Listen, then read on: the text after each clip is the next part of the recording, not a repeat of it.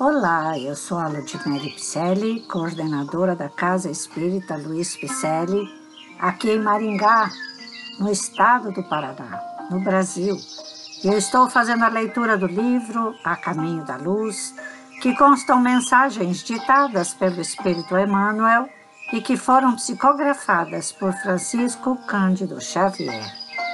Vamos dar continuidade ao estudo do capítulo 19, com o título As Cruzadas e o Fim da Idade Média, com o subtítulo Fim das Cruzadas. Em fins do século XII, Jerusalém cai em poder de Saladino.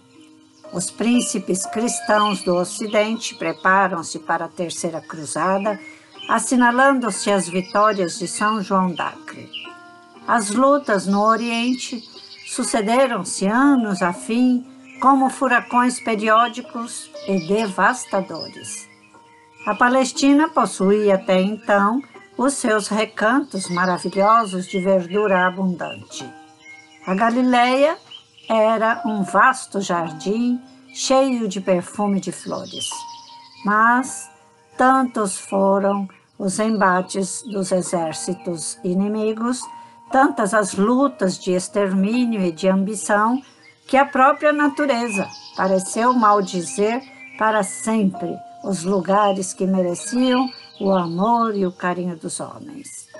As últimas cruzadas foram dirigidas por Luís IX, o rei santo de França, que depois da tomada de Damieta caiu em poder dos inimigos, pagando fabuloso resgate e vindo a desprender-se da vida terrestre em 1270, de fronte de Tunis, vitimado pela peste.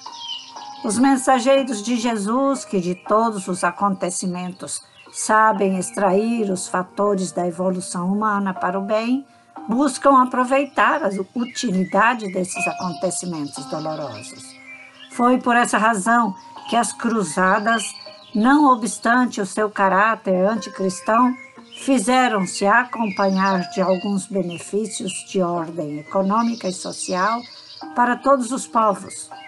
Na Europa, a sua influência foi regeneradora, enfraquecendo a tirania dos senhores feudais e renovando a solução dos problemas da propriedade conjurando muitas lutas isoladas.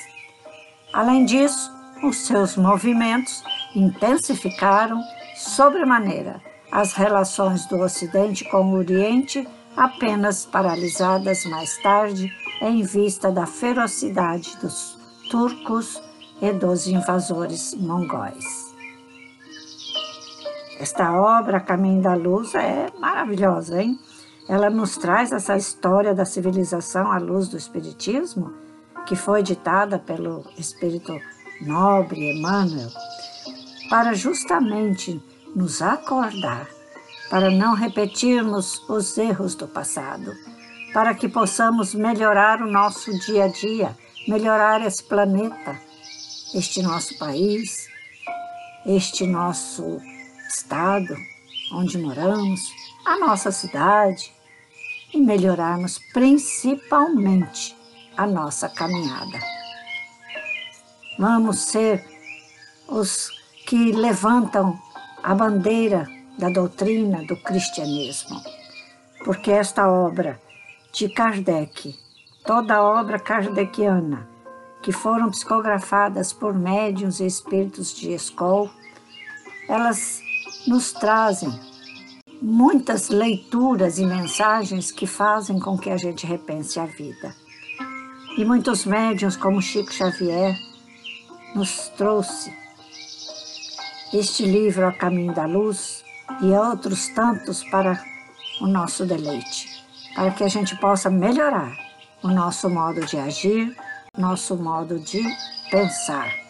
Então vamos lá, vamos levantar a bandeira do cristianismo, Vamos olhar para dentro de nós mesmos, melhorando a capacidade de raciocinar em nossos próprios erros e trocarmos por ações nobres, Venha somar conosco, venha levantar a bandeira junto conosco, estudar conosco. A CELP está aberta. Repasse esse podcast. Vamos lá, vamos mostrar para mais pessoas que o cristianismo está redivivo. Ele é redivivo. Esse espiritismo tem que estar dentro de nós. E esse cristianismo também em nossos passos. Acesse nosso site www.celpifempicele.com.br. Receba meu abraço carinhoso e muita paz.